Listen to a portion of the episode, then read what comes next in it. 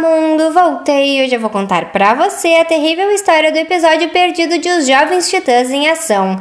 Isso porque muitos de vocês a pediram lá na aba Comunidade aqui do canal. Mas antes do vídeo começar, gostaria de convidar você para se inscrever no Fala Eduardo. Lá eu e meu namorado gravamos vídeo todos os dias, mostrando o nosso dia a dia e também comentando assuntos bizarros. Se inscreva lá e deixe nos comentários hashtag Vindo Eu Te Conto. O canal está no primeiro link da descrição.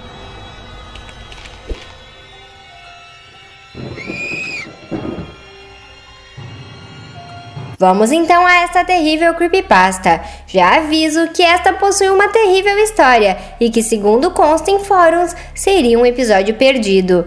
Vale lembrar aqui que este é apenas um conto encontrado na internet, então pode ser tanto real quanto apenas criação de algum internauta bastante criativo. De qualquer forma, aproveite o terror. Você conhece o desenho Os Jovens Titãs em Ação?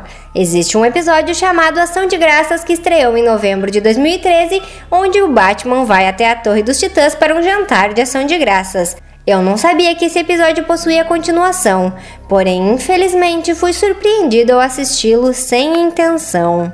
Vivo em uma pequena cidade no Canadá. Curso medicina em uma universidade cristã e pretendo me formar em psiquiatria.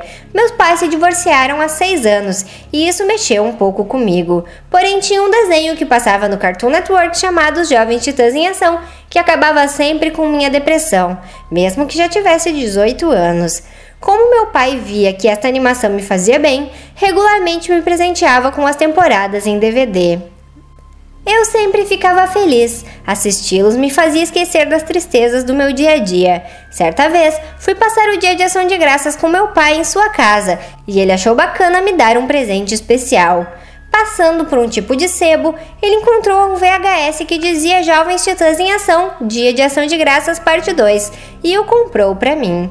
Como sempre fui apegado às minhas coisas, ainda possuía um VCR em meu antigo quarto. Então, enquanto o jantar ficava pronto, fui assisti-lo. Péssima ideia. Assim que coloquei o VHS no aparelho, uma linha branca apareceu, passando de cima para baixo, tal como os antigos bugs aos quais estávamos acostumados.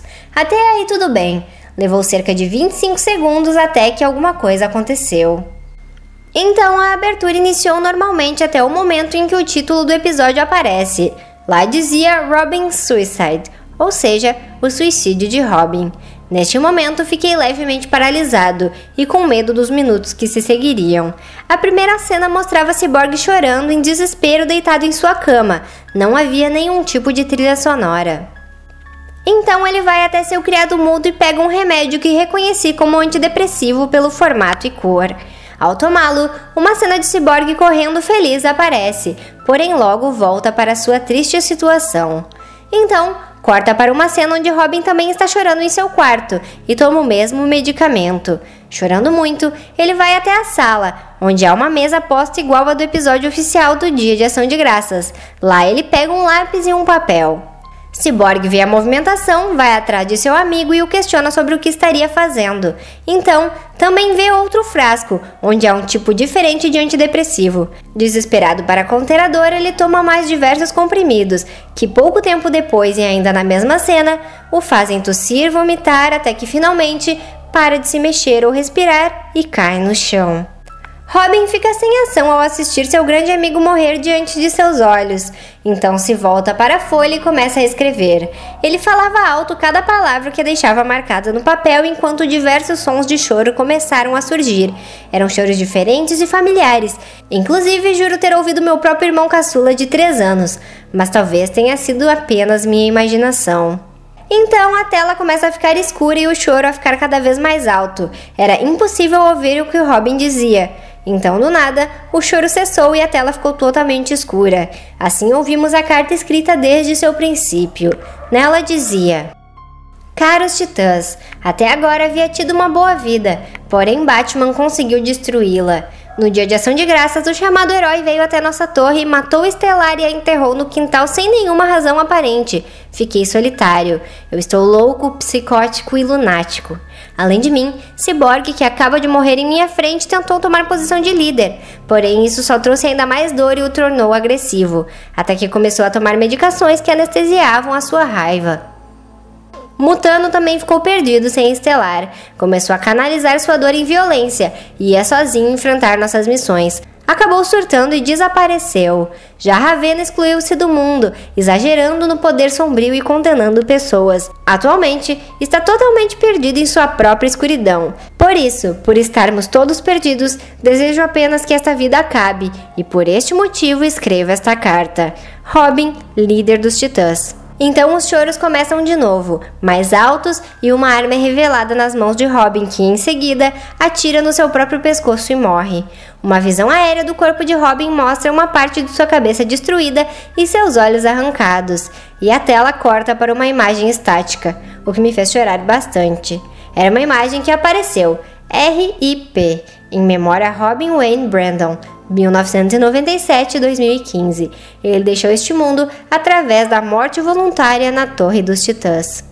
Então peguei o VRC, o VHS e levei até o quintal e os queimei com álcool. Fiquei lá até o plástico derreter totalmente. Achei que nunca, nunca mesmo iria ver aquele desenho novamente.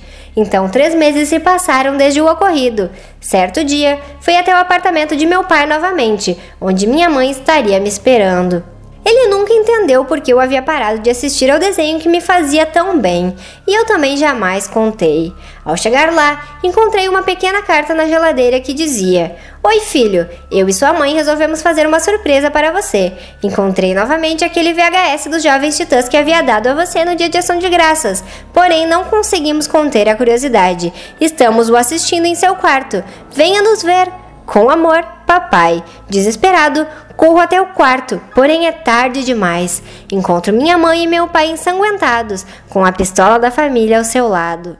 E o vídeo de hoje fica por aqui. Espero que essa história tenha deixado você apavorado. Não esqueça de deixar o seu like logo abaixo, se inscrever no canal, comentar e também ativar o sininho para não perder nenhum vídeo, hein? E corre lá no Fala Eduardo também, está no primeiro link da descrição. Até a próxima, fui! E vá dormir.